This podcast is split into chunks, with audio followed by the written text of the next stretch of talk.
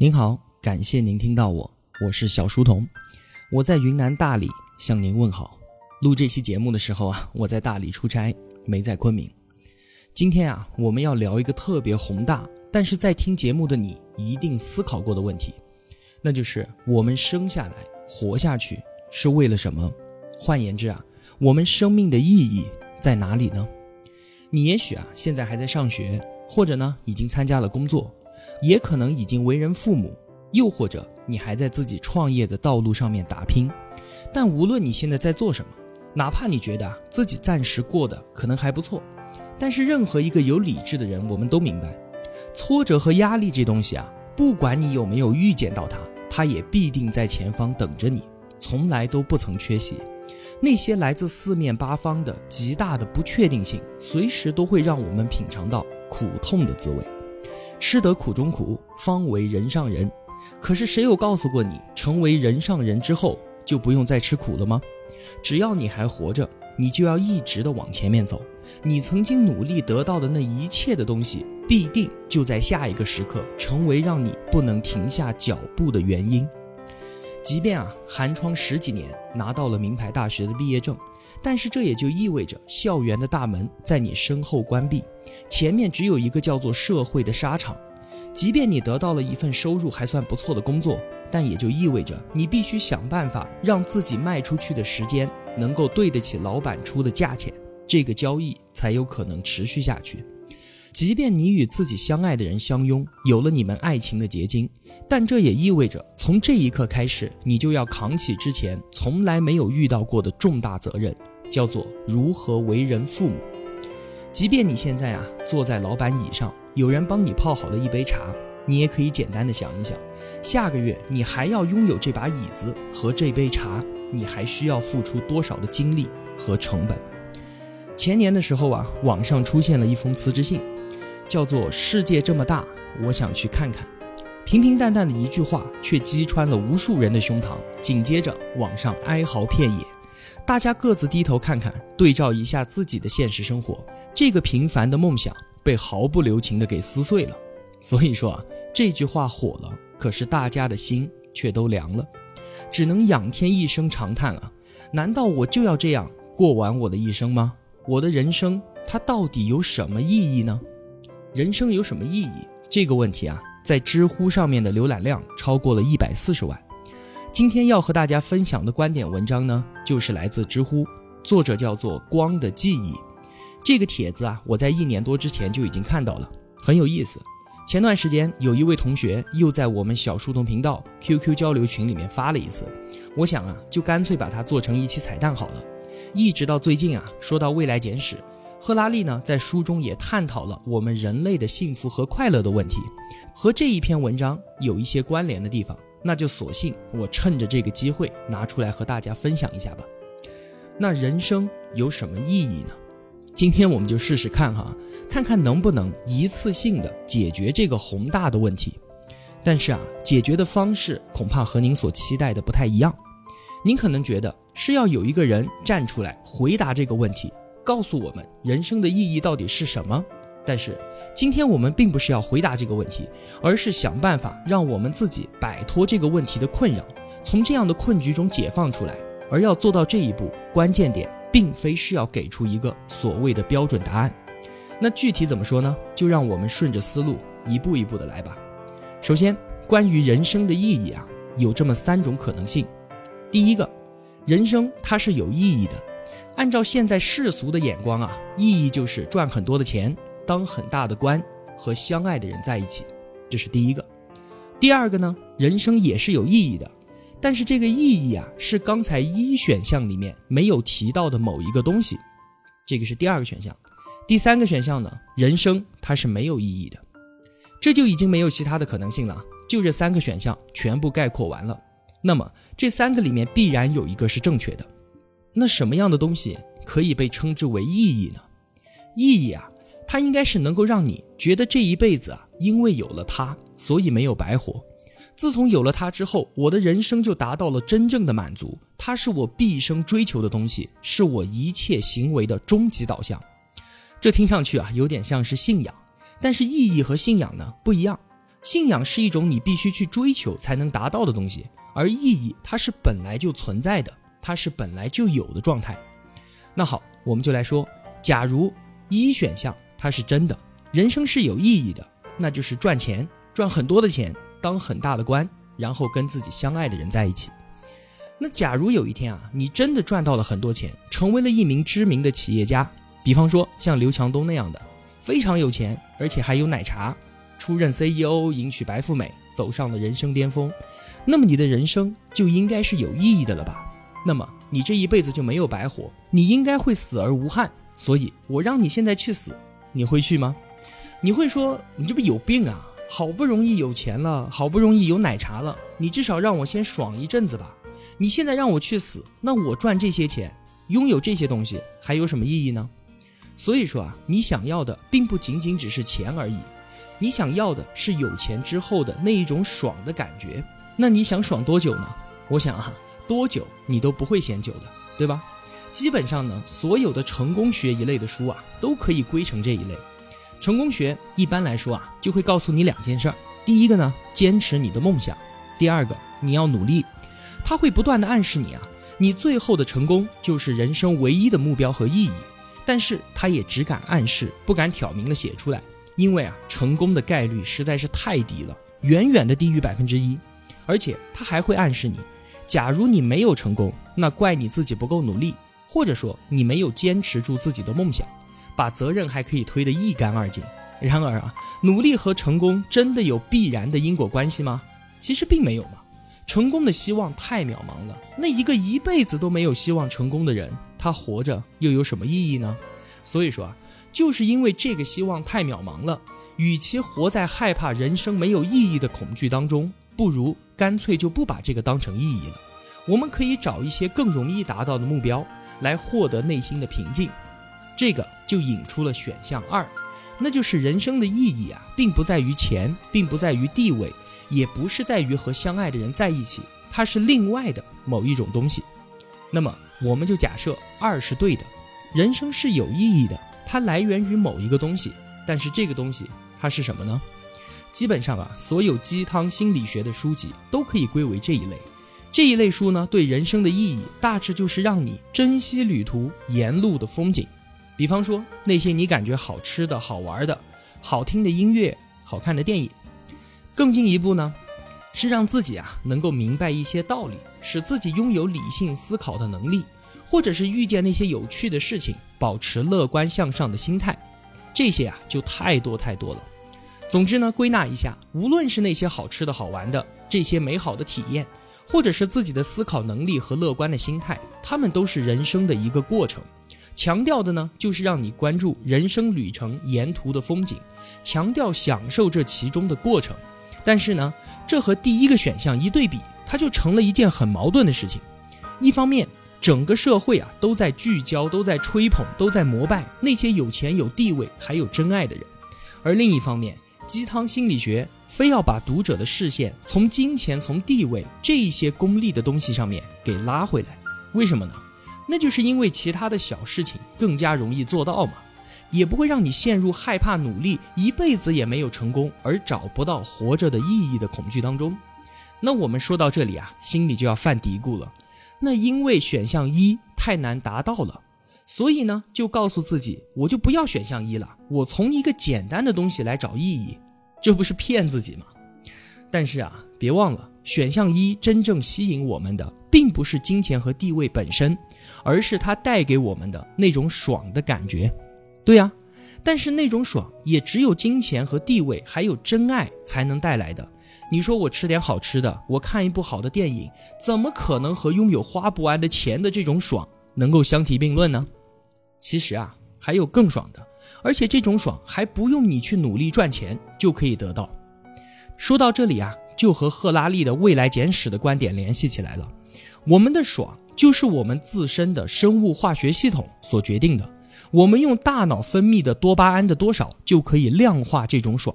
比方说吃美食，我吃好吃的可以提升多巴胺到百分之一百五，这就是我们都是吃货的原因嘛。紧接着性高潮可以把多巴胺提升到百分之两百，所以日常生活中啊，你是基本找不到比这个更爽的时刻的。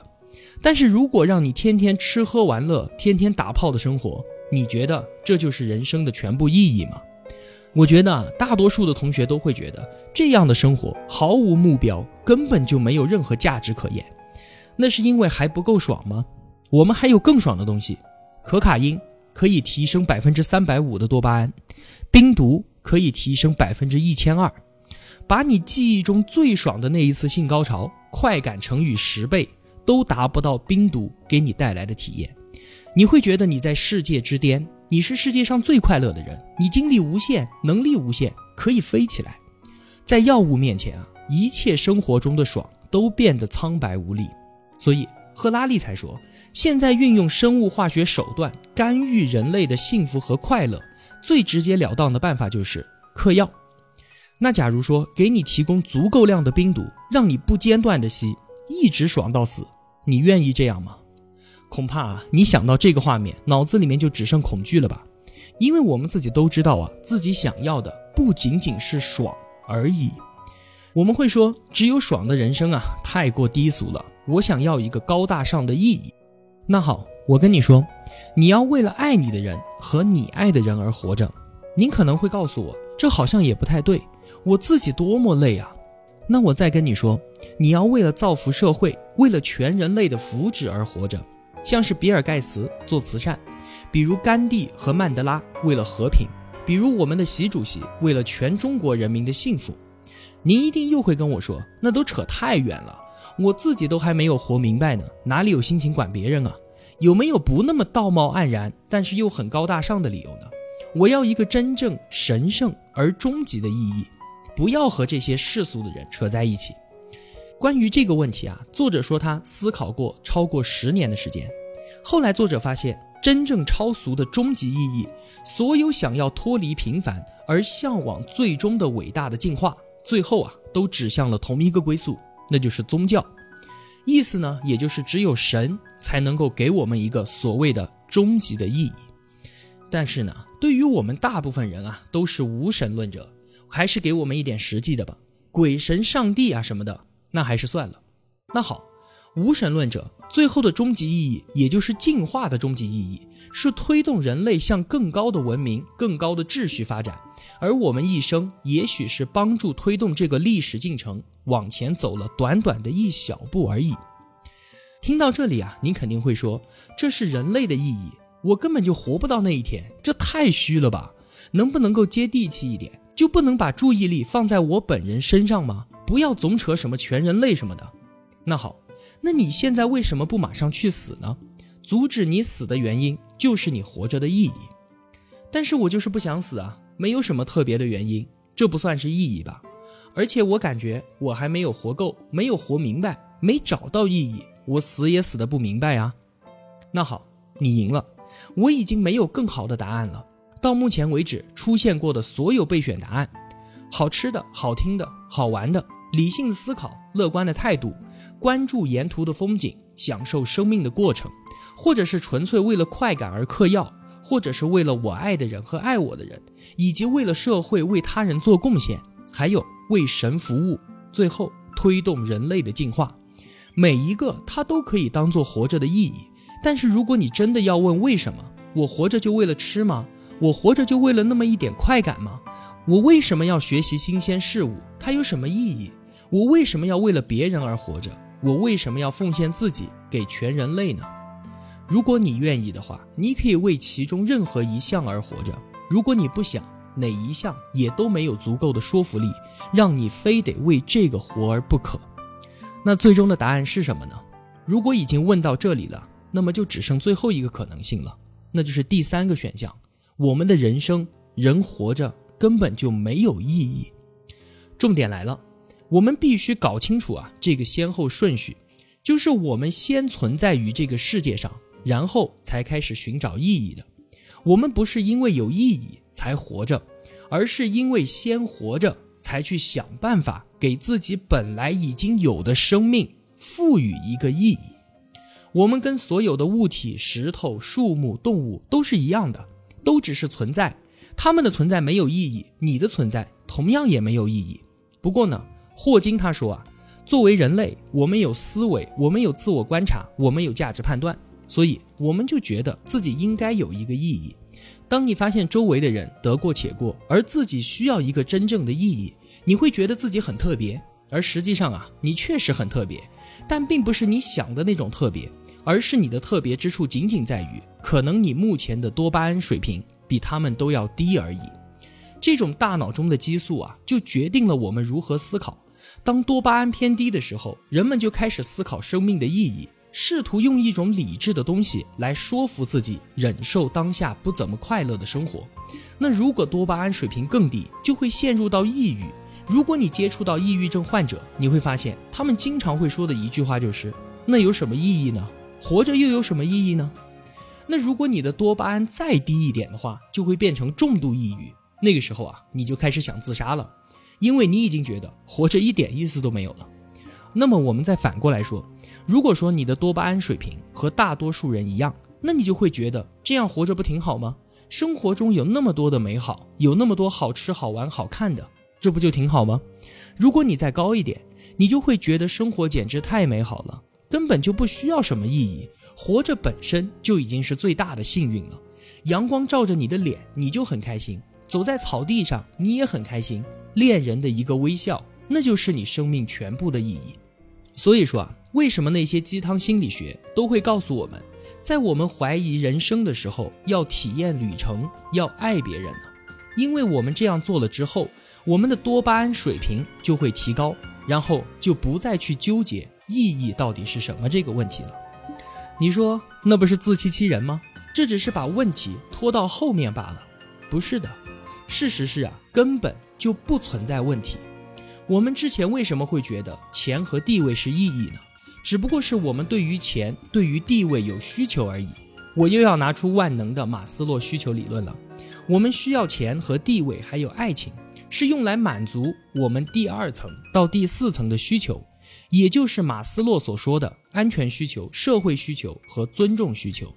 而这只是因为我们有这种需求，所以才会以为它就是意义的来源。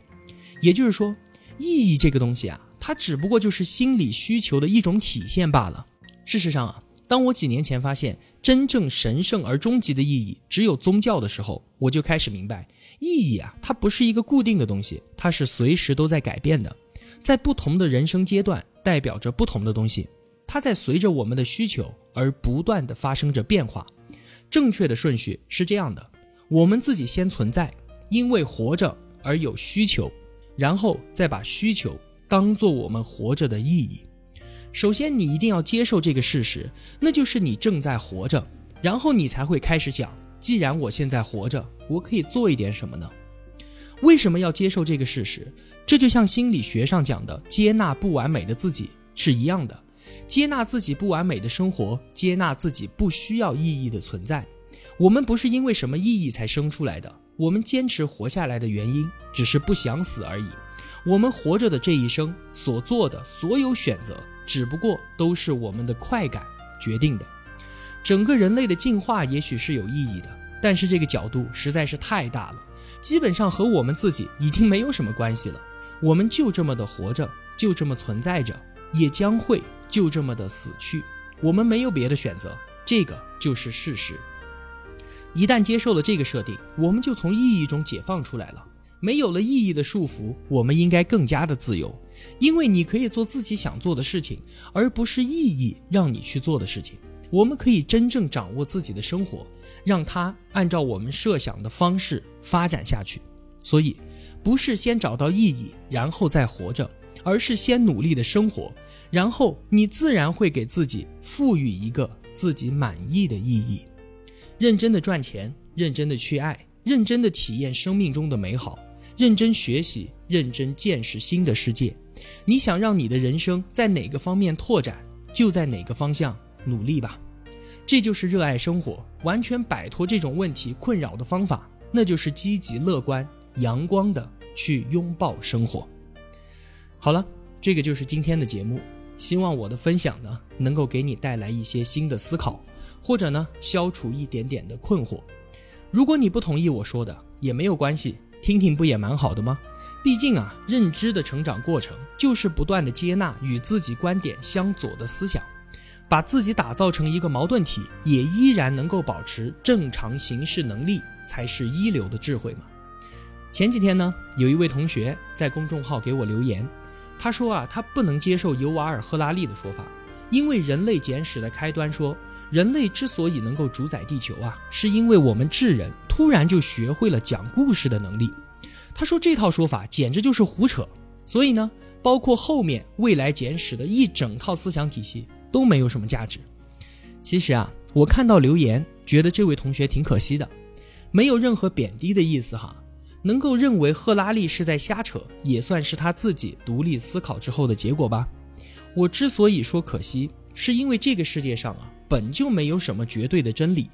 而我们所有学习的目的，就是打磨自己的心智，让自己摆脱自我感知的局限性。